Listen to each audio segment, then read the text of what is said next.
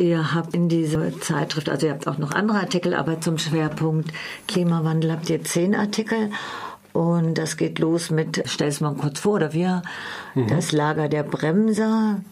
Da geht es darum, auf welche Weise verhindert die Industrie wirksame Klimapolitik. Das ist ein Beitrag von Wolfgang Pomren. Ja, mhm. genau. Und dann hast du einen Artikel auch geschrieben. Mhm. Also dies, da geht es um Klimawandelleugner, die jetzt ja mittlerweile eine Repräsentanz im Deutschen Bundestag haben, nämlich in Gestalt der AfD.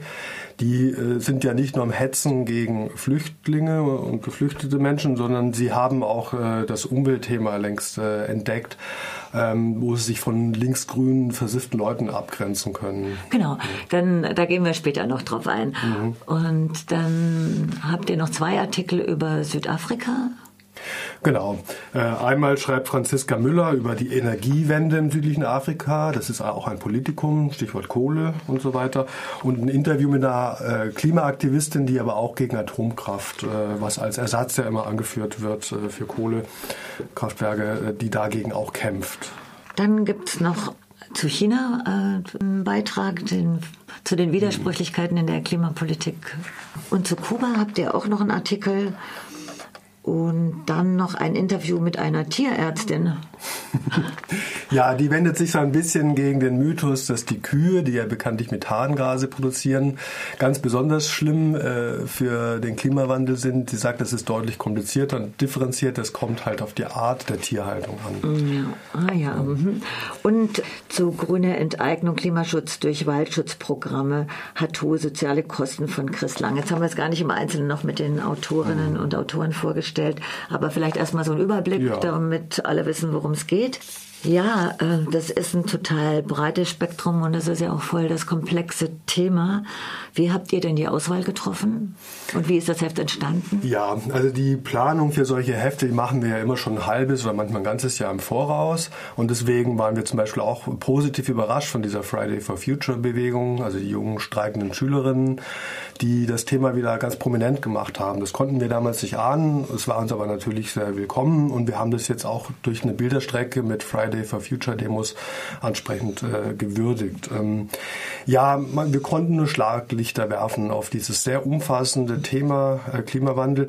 Es ist eben nicht nur eine rein technische oder eine rein ökologische Frage, sondern es hat ja unheimlich viele soziale Auswirkungen. Also Klimawandelfolgen sind ja sozial ungerecht gewissermaßen. Also arme Menschen, sowohl hierzulande als auch ähm, in Ländern des Südens, können einfach nicht gut mit negativen Klimawandelfolgen umgehen. Zum Beispiel Klimaanlagen, mit denen man diese Hitzetemperaturen in den Großstädten des Südens abmildern kann, die können sich nur Reiche leisten. Arme Menschen nicht. Die wohnen stattdessen in flussnahen Regionen, die häufig überschwemmt werden und in letzter Zeit öfter denn je. Das ist nur ein Beispiel dafür, dass Klimawandel eben auch äh, in sozialer Hinsicht ein riesiges Problem sein wird. Ja, das ist schon was ein, was ich dich auch fragen wollte. Da geht es um eure Haltungen und äh, auch um die Perspektive, von der aus ihr das betrachtet, zu Klimawandel und Klimapolitik. Und eben, du hast gerade gesagt, das geht auch vor allen Dingen euch um die Frage nach sozialer Gerechtigkeit weltweit und auch eben um Herrschafts- und Kapitalismuskritische Ansätze, auch um postkoloniale Perspektive, unter welchen Bedingungen die Energiewende überhaupt sozial und ökologisch stattfinden kann und auch eine feministische Perspektive. Könntest du das nochmal genauer erläutern, also diese Haltungen und äh, eure Blickwinkel? Genau, also alle Beiträge sind durch eine sozialökologische Perspektive äh, charakterisiert. Das heißt, es geht nicht immer nur rein um Umweltfragen und technologische Lösungen, Solaranlagen und äh, oder Geoengineering, sprich, dass man CO2 in irgendwelchen Apparaten bindet und so. Das sind für uns alles Ansätze, die viel zu kurz greifen, sondern es geht äh, immer darum, die soziale Frage im globalen Maßstab äh, zu verknüpfen mit ökologischen und dann äh, kommst du relativ schnell zu dem Punkt, dass du du eine gewisse Kritik auch gegenüber hegemonialen Ansätzen der Umweltpolitik, der Klimapolitik äh, annimmst, dass zum Beispiel ähm, Waldschutzprogramme in Ländern des Südens, die dann zu Lasten äh, örtlicher Bevölkerungsgruppen gehen, nicht die wirkliche Lösung sind. Machen wir da ein Beispiel gerade vielleicht? Ja. Also es gibt einige äh, Waldgebiete, nicht nur im Amazonas, sondern auch andernorts, die wurden als Kohlenstoffsenken, wie das so schön heißt, äh, deklariert. Das heißt, da soll, das soll sozusagen die grüne Lunge der Erde sein.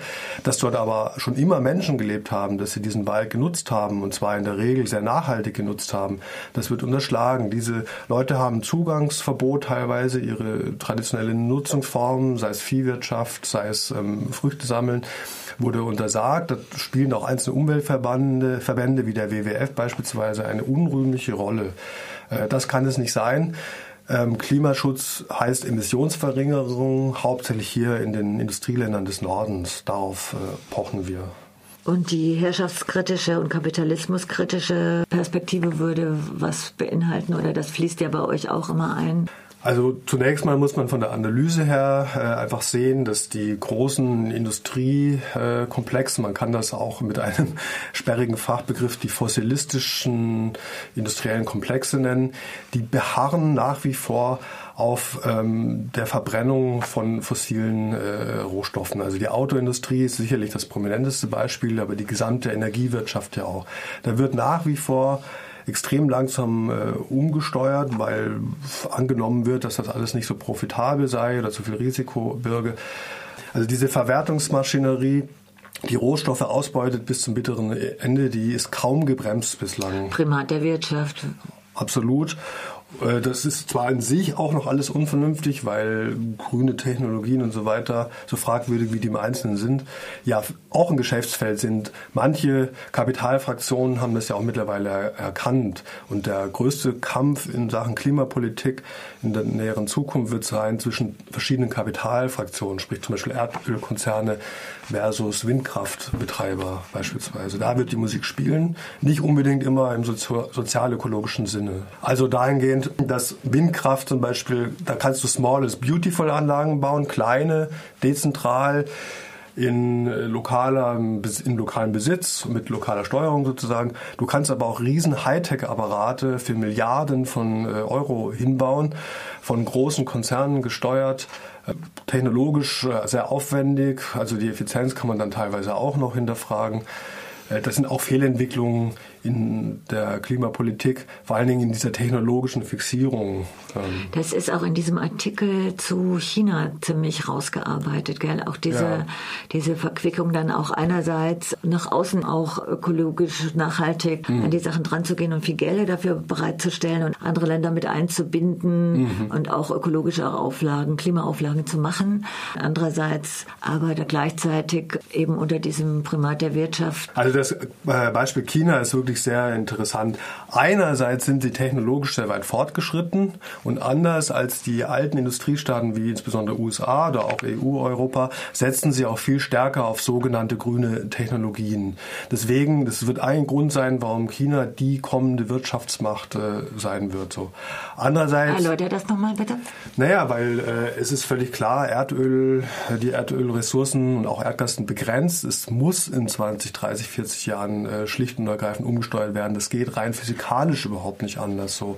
Und wer sich dann technologischen Vorsprung erarbeitet heute, der wird in 20, 30 Jahren davon massiv profitieren. Also rein unter kapitalistischen Gesichtspunkten. Ich meine das jetzt noch nicht mal irgendwie kapitalismuskritisch so, einfach nur ganz nüchtern analysiert. Zum anderen ist China aber auch gar nicht so der um, das Umweltvorbild, wie es manchmal dargestellt wird, sondern China hat ja nicht nur eine eigene Kohlekraftindustrie, die nach wie vor massiv äh, die Luft verschmutzt, sondern sie äh, fördern auch teilweise Kohlekraftwerke in anderen Ländern, in bestimmten afrikanischen Ländern oder auch in Lateinamerika. China ist ja im Rahmen seiner Seidenstraßenpolitik, wie das so schon heißt, sehr, sehr aktiv in, im Ausland, also auf drei, vier Kontinenten, hat dort inzwischen großen Einfluss auch auf Energiepolitik und da läuft halt alles nicht unbedingt in eine grüne technologische Richtung, sondern er wird ganz munter auf Atomkraft insbesondere und aber auch weiter auf Kohle Kohlekraft gesetzt. So, deswegen fällt jetzt hier das äh, Fazit unseres Autors Uwe Höring zu China sehr ambivalent aus. Aber ihr habt hier geschrieben,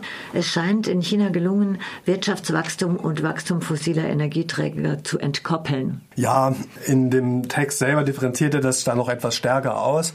Also er sagt partiell ja, es gibt äh, schon Bestrebungen, Kohlekraft zu ersetzen und relativ erfolgreich, aber das ist immer prekär, das wird auch immer schnell wieder umgedreht. Also wenn das anfängt, dem Wirtschaftswachstum zu schaden, dann steuert China ganz schnell auch wieder auf mehr Kohlekraft um. Also da sind sie äußerst pragmatisch, um es freundlich zu formulieren. Auch total komplex. Ich finde den Artikel auch super interessant, kann ich allen nur empfehlen auch. Ja. Also nicht nur diesen Artikel, überhaupt das Heft. Aber du hast ja selber auch einen Artikel mhm. geschrieben. Es ist einfach wirklich frappierend, dass es äh, diese Klimawandelleugner-Szene überhaupt gibt. Also weil das so himmelschrein unvernünftig alles ist, wenn sich eine wissenschaftliche Fachwelt eigentlich zu 99 Prozent einig ist, ist gibt Klimawandel und er ist aus den und den Gründen menschengemacht, dann gibt es halt einige Spinner, die da dagegen halten. Ne? Also es geht um diese sogenannte Klima, äh, linksgrüne Klimalüge und genau. eben bekennende Klimaleugner genau. in dem Artikel. Genau. Und eigentlich sollte man meinen, dass das ein Thema für ein paar ganz wenige Spinner nur ist, aber nein, leider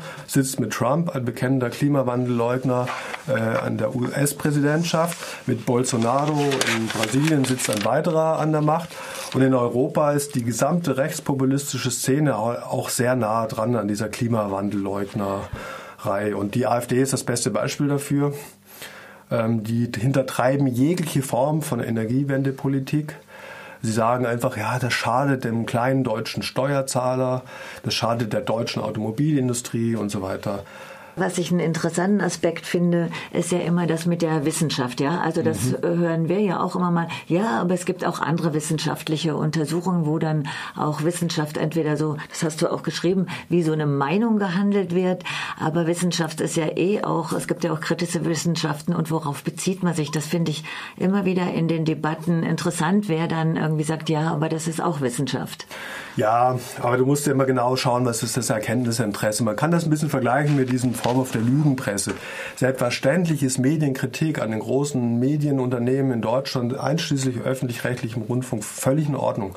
Aber die AfD macht das doch nicht mit dem aufklärerischen Interesse, sondern weil sie halt äh, eine Propagandainstitution in ihrem Sinne haben wollen. Das ist halt die übliche Presse. Zum Glück bislang normalerweise nicht unbedingt. Ja. Und so ist das bei dieser Klimafrage auch. Ähm, also die suchen sich wie die Rosinen aus dem Teig heraus, was ihnen irgendwie in den Kram passt. Und dann basteln sie sich da ein Weltbild zusammen, was äh, keinerlei kritischen Überprüfung auch nur annähernd standhält. Also Sie sagen so Selbstverständlichkeiten wie, ja, CO2 hat schon immer gegeben und CO2 ist ganz natürlich. Gesund. Und die Pflanzen ja. brauchen CO2. Ja. ja. natürlich, das ist ja alles richtig. Das ist ja Basisbanalität, das ist Grundkurs Chemie äh, in der Schule. Ja. Nur ähm, es geht ja um das Übermaß an CO2-Produktion und so einen simplen Gedanken sind Sie nicht in der Lage zu verstehen, beziehungsweise Sie wollen ihn nicht verstehen. Und das sind ja auch äh, eigene Institute, die da bemüht werden. Kannst du da nochmal Namen sagen? Ja, die haben natürlich äh, schon auch den ähm, Anspruch, sich äh, selbst als wissenschaftlich, sich als investigative Aufklärer zu inszenieren wie bei vielen Themen. Und dann haben sie so pseudowissenschaftliche Institute, wo ein paar abgehalfterte, alte, böse Männer sitzen. Ich übertreibe jetzt mal ein bisschen die sich damit profilieren, dass sie jetzt gegen den Mainstream der Klimaforscher ähm, da polemisieren. Diese Leute nimmt unter seriösen Forscherinnen und Forschern niemand ernst. Das ist ein bisschen wie diese berühmt-berüchtigten 100 Lungenärzte, die nie zum Thema geforscht haben und die Rechenfehler begehen, wie sie in der 10. Klasse äh, mit einer 6 geahndet würden. Was ich auch noch interessant fand, eben im Zusammenhang mit der EU-Wahl jetzt, dass dann eben, wenn sich diese Klimaleugner zusammentun in diesem ganzen rechten Spektrum, dass das einfach auch ein Riesenproblem ist. Es ist anzunehmen, dass äh, rechtspopulistische Strömungen aus ganz, den ganzen EU-Ländern mindestens 15, eher 20, vielleicht sogar 25 Prozent im EU-Parlament äh, gewinnen werden, Stimmanteil.